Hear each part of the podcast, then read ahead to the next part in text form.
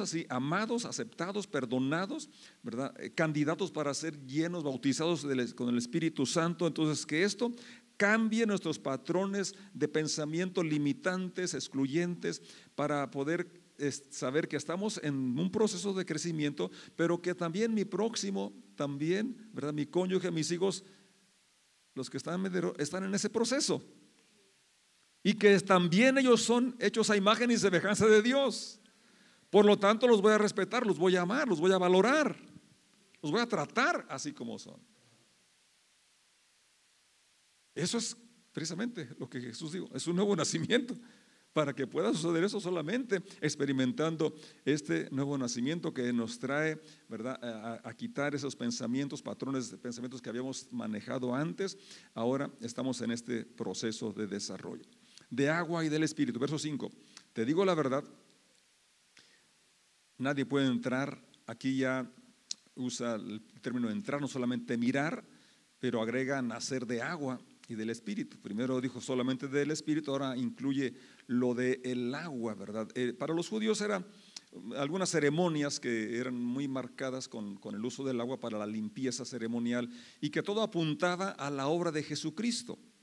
Todo el, muchas de las ceremonias, por no decir todas, que hacían los, el pueblo de Israel apuntaba a la obra que Jesucristo realizaría. De hecho, Jesucristo mismo menciona que así como Moisés levantó la serpiente en el desierto, en aquel momento cuando ellos por su idolatría, por su pecado, eh, fueron atacados por serpientes venenosas y estaban muriendo, le dio instrucciones cómo solucionar el problema a Moisés que levantara una serpiente de bronce en un asta y todo el que volteara sería sanado. Me imagino que muchos razonaron, pero ¿cómo es posible que si el veneno lo traigo ya aquí en la sangre, con solo voltear a ver, con eso sea sano? Y más de algunos ha de haber muerto por incrédulo porque estaba razonando. Sí, por eso Pablo menciona que, que la predicación de la cruz es locura. Pero ¿cómo la muerte de alguien puede traer vida a otros? ¿Cómo con lo que pasó hace dos mil años puede traer beneficio a mí? Si tú estás razonándolo, Acuérdate, lo que es nacido de la carne, carne es. Te quedas en el plano natural y entonces sin fe es imposible agradar a Dios. Pero los que creyeron la instrucción de Moisés y pusieron la, mirada allí, en la serpiente en alto, entonces fueron sanos. Así es necesario que el Hijo del Hombre sea levantado y se refiere a la crucifixión, para que todo aquel que en Él cree no se pierda, mas tenga vida eterna. ¿Cómo opera esto? Jesús también le dijo a Nicodemo, el viento sopla de donde quiere y tú no sabes ni de dónde viene ni de dónde va. Así es todo el que es nacido por el Espíritu. Es algo que no tiene explicación lógica humana, pero sucede. Pero sucede. Pero sucede. Está sucediendo en nuestra vida, en mi vida. Está sucediendo. Ese, mover de su espíritu que trae esperanza, que trae transformación, es algo real. Y lo que el inicio es creer, voltear a ver a Jesús, que lo que Él hizo es suficiente para pagar lo que yo no podía pagar, que Él murió para que yo no muriera, que su obra en la cruz es suficiente para borrar mi pecado, quitar mi culpabilidad. Entonces ahí viene la vida nueva en Cristo, una vida movida que corresponde a ese amor. De tal manera amó que dio. Pues de tal manera amo que doy. Que doy mi vida. Que doy mi tiempo.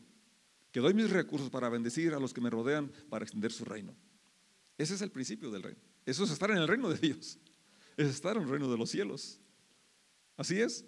Entonces, es ese nacimiento, ¿verdad? Que, incluye esa ceremonia del de, uso del agua, porque es algo visible, son acciones que demuestran lo que ya sucedió.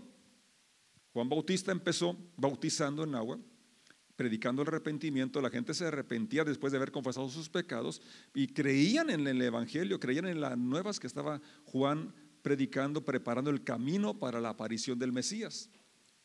Entonces, desde ahí, ¿verdad? El bautismo en agua representa ese arrepentimiento, esa fe, esa, fe depositada en Jesús, que volteamos al Calvario, que vemos y miramos a, a Jesús, que no está ya en la cruz, ¿verdad? Pero ahí está el hecho Ahí está la realidad que nos trae vida.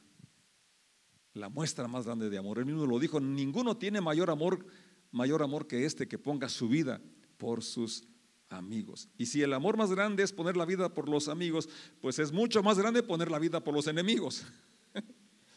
¿Es cierto? Porque estábamos lejos de Dios, no éramos sus amigos. Yo no era su amigo. Ahora soy por su gracia y su misericordia. Pero aún estando muertos en pecados y delitos, nos dio vida juntamente con Él. Por gracia somos salvos. Entonces, para entrar al reino de Dios necesitamos ver como Dios lo ve. Así es. Y solamente cuando el velo es quitado, solamente cuando Él quita nuestra eh, ceguera espiritual y podemos apreciar a Dios como, como es, podemos apreciarnos como somos hijos amados, aceptados, comprados con su sangre, ¿verdad? Y que tenemos mucho potencial, que tenemos un propósito aquí en la tierra, tenemos eh, bendiciones con las cuales ya nos ha bendecido.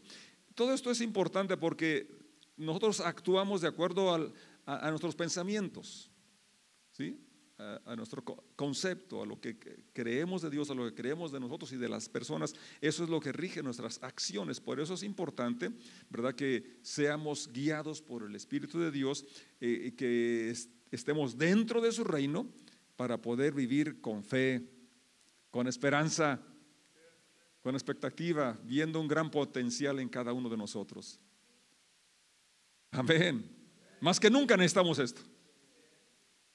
Cuánta inseguridad, cuánta violencia, cuántas situaciones a nivel mundial, pero tenemos que saber que no estamos solos, saber, ¿verdad?, que Dios está obrando en nuestras vidas y que todavía tenemos mucho más por conocer de la gracia y misericordia del Señor. Ahora, este asunto del agua nos habla que sí es algo que eh, la, fe sin obras está muerta. ¿Es cierto? Eh, lo, del Espíritu Santo es algo que se va a traducir en acciones concretas. Por eso, ¿verdad? Sí necesitamos ir de acuerdo a lo que Dios nos está indicando por su Espíritu y que nuestras acciones reflejen esa relación que tenemos con Dios, que reflejen esa mentalidad renovada, es esa obra que está haciendo Dios en nuestro espíritu, cambiar nuestra mentalidad, cambiar nuestro corazón, que se vean con acciones concretas. Una de ellas, precisamente, es este tiempo que nos reunimos a, celebrar su amor, su misericordia. Una de ellas es bautizarnos en agua. Ahí está la pila esperando a los que la han estado pensando. Pues este mes es una buena oportunidad, ¿verdad? Y cerrar, cerrar esta serie o durante esta serie, este tiempo de preparación. Qué mejor preparación que esa. Jesucristo mismo caminó hasta donde estaba Juan para ser bautizado, para darnos el ejemplo de lo que es seguirlo, de lo que es tener la fe en Dios, de ser guiados por el Espíritu Santo. Esto es algo que el Señor estableció como parte del, discipulado. Él dijo que fuésemos a las naciones, predicásemos el Evangelio, que hiciéramos discípulos bautizándolos en el nombre del Padre, del Hijo y del Espíritu Santo. Primer sermón de Pedro, cuando él, la gente reconoce que habían hecho mal al crucificar al Mesías y dice, ¿y ahora qué hacemos? Pues arrepiéntanse y bautícense en el nombre de Jesucristo para el perdón de los pecados y recibirán el don del Espíritu Santo. Entonces les invitamos a los presentes que den este paso también de obediencia al Señor, ¿verdad? Como una manifestación de ese compromiso, de esa fe, de, de esa vista puesta en el autor y consumador de la fe, porque Él dijo, si yo fuese levantado, a muchos atraería hacia mí. Un paso, una palabra muy importante eh, lo que ofrece el Señor, la vida eterna. Y a veces pensamos solamente al más allá, pero una traducción es plenitud constante, vida abundante, aquí y ahora. Que estemos aquí disfrutando del amor y la misericordia de Dios, amándonos, apoyándonos, disfrutando de la vida aquí y ahora. Eso es lo que el Señor espera. Eh, leo el verso 16, pues Dios amó tanto al mundo que dio a su único Hijo para que todo el que crea en Él no se pierda, mas tenga vida eterna. Y luego dice, Dios no envió a su Hijo al mundo a condenar al mundo, sino para salvarlo por medio de Él. La misión de Jesús, la misión de la iglesia, la misión tuya no es andar señalando y condenando, sino presentando el plan de salvación, presentando al Salvador, levantando a Jesucristo. Como Moisés levantó la serpiente, nos toca levantar a Jesucristo, darle gracias por los logros, clamar a Él nuestra necesidad, presentarlo como lo que Él es, el camino, la verdad y la vida, presentarlo como el Mesías, como la luz del mundo. Así es. Entonces esto, ¿verdad? va a ser evidente. Eh, Juan 12, 32, Jesucristo dijo, yo, si yo fuere levantado de la tierra, a todos atraeré a mí mismo, porque su deseo no es salvar a unos cuantos, es a todos. Así es. Ya lo había dicho Isaías, capítulo 45, verso 21, y no hay más Dios que yo, Dios justo y salvador, ningún otro fuera de mí. Mirad a mí y sed salvos todos los términos de la tierra, porque yo soy Dios y no hay más. Por mí mismo hice juramento, de mi boca salió la palabra en justicia y no será revocada, que a mí se doblará toda rodilla y jurará toda lengua. Ezequiel también lo profetizó, verso, capítulo 36, verso 25. Esparciré sobre vosotros agua limpia y seréis limpiados de todas vuestras inmundicias y de todos vuestros ídolos los limpiaré. 26, fíjate qué bonito. Os daré corazón nuevo, pondré espíritu nuevo dentro de vosotros. Quitaré de vuestra carne el corazón de piedra y os daré un corazón de carne. Verso 27. Y pondré dentro de vosotros mi espíritu.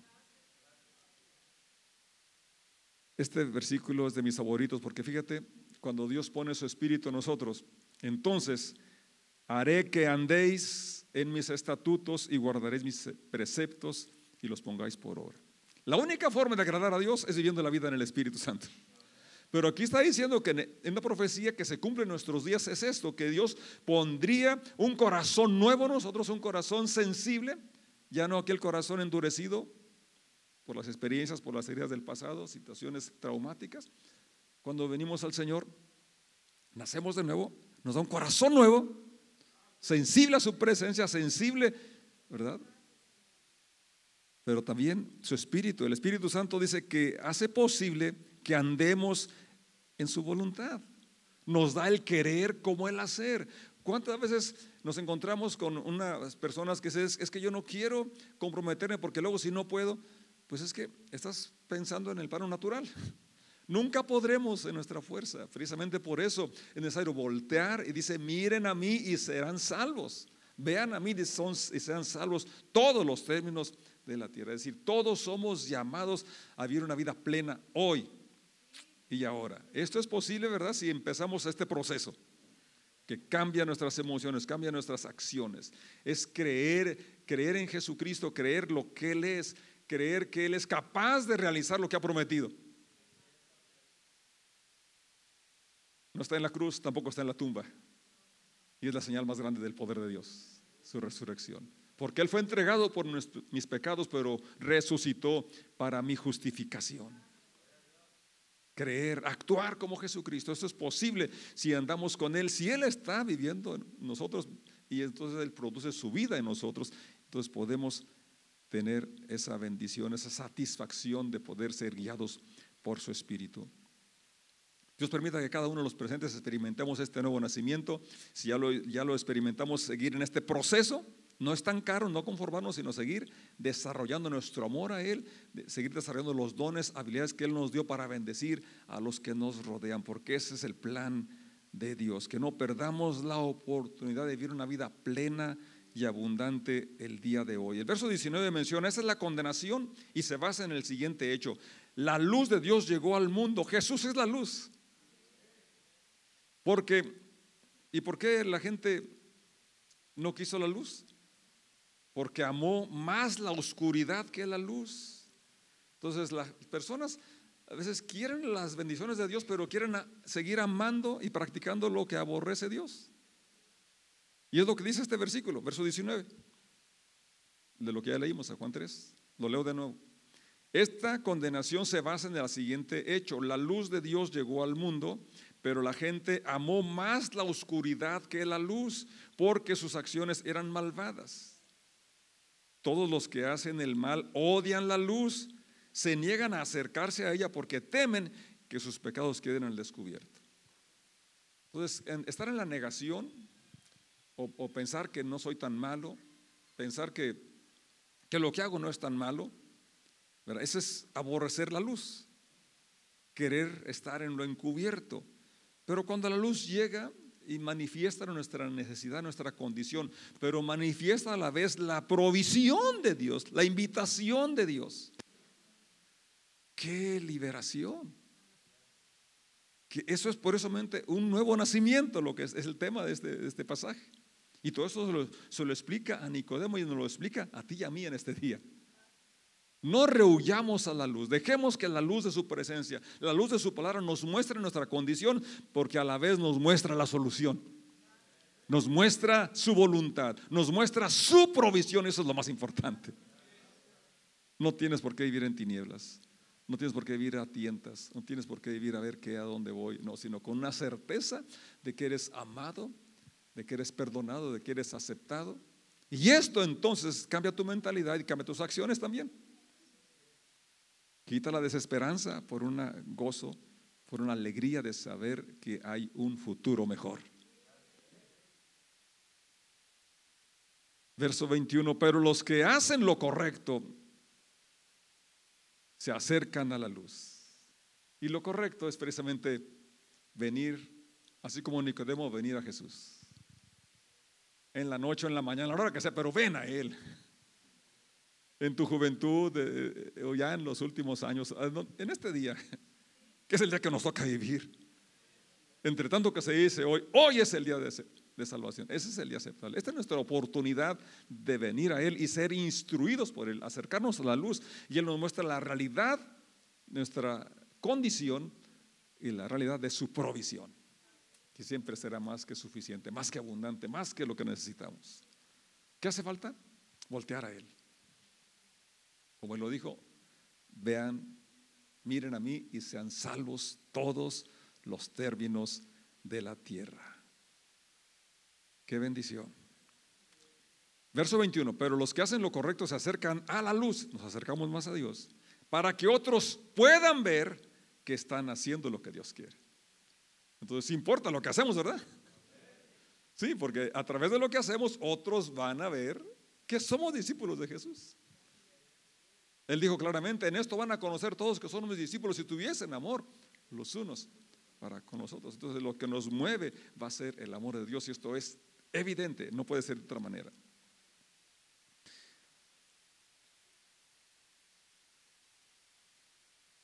Vamos a estar de pie, vamos a darle gracias a Dios, que podemos voltear a ver a Jesús. Él ha sido levantado y nos toca a ti y a mí levantarlo también. Que podamos ver en cada persona la imagen de Dios, o esa oportunidad que Dios nos da a todos, porque para que todo aquel, es decir, está la invitación abierta a todos. Y, y, aquel que cree, aquel que voltea a ver, son los que reciben esa bendición de Dios. Que puedas ver cómo Dios te, te ama, y lo mostró con hechos al dar su vida en la cruz del Calvario. Si te sientes amado, entonces vas a venir a Él también arrepentido por los días, años que vivimos desconociendo su amor, su misericordia, viviendo según nuestra voluntad. Y entonces experimentaremos la salvación, experimentemos el nuevo nacimiento y podremos entonces dar pasos concretos que demuestren ese amor esa devoción hacia Él. Pablo lo dijo así, en otro tiempo, es Tito 3, verso 3. Nosotros también, fíjate, Pablo se incluye, Pablo era como, como Nicodemo, un conocedor de la escritura. Pero su conversión vino hasta que estuvo ese encuentro camino a Damasco. Entonces no te confíes en los dogmas o conocimientos que tienes bíblicos y demás. Necesitamos una renovación constante de nuestro amor y de la presencia de nuestro Señor Jesús. En otro tiempo nosotros también éramos necios y desobedientes. Fuimos engañados y nos convertimos en esclavos de toda clase de pasiones y placeres. Por eso, dice, dijo Jesús, aborrecen la luz, no quieren la luz porque aman las obras. Y me he encontrado con gente que quiere, quiere lo de Dios, pero quiere seguir en, toda clase de pasiones y placeres. No es posible. Son caminos opuestos.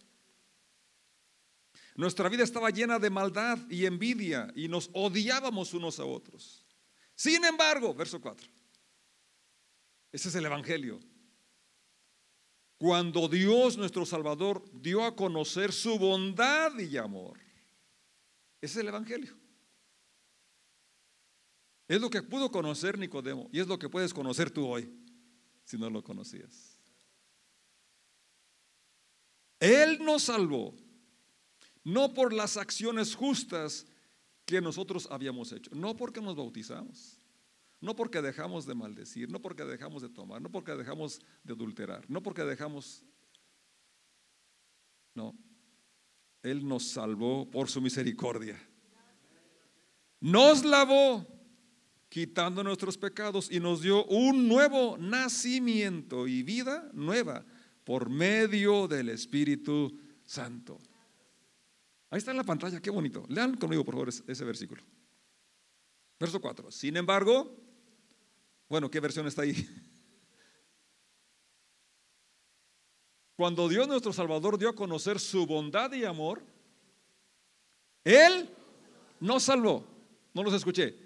No por las acciones justas que nosotros habíamos hecho, sino por su misericordia. Nos lavó quitando nuestros pecados y nos dio vida, nos dio un nuevo nacimiento y vida nueva por medio, por medio otra versión dice así, nos salvó por medio del lavamiento de la regeneración. Regeneración, nuevo nacimiento.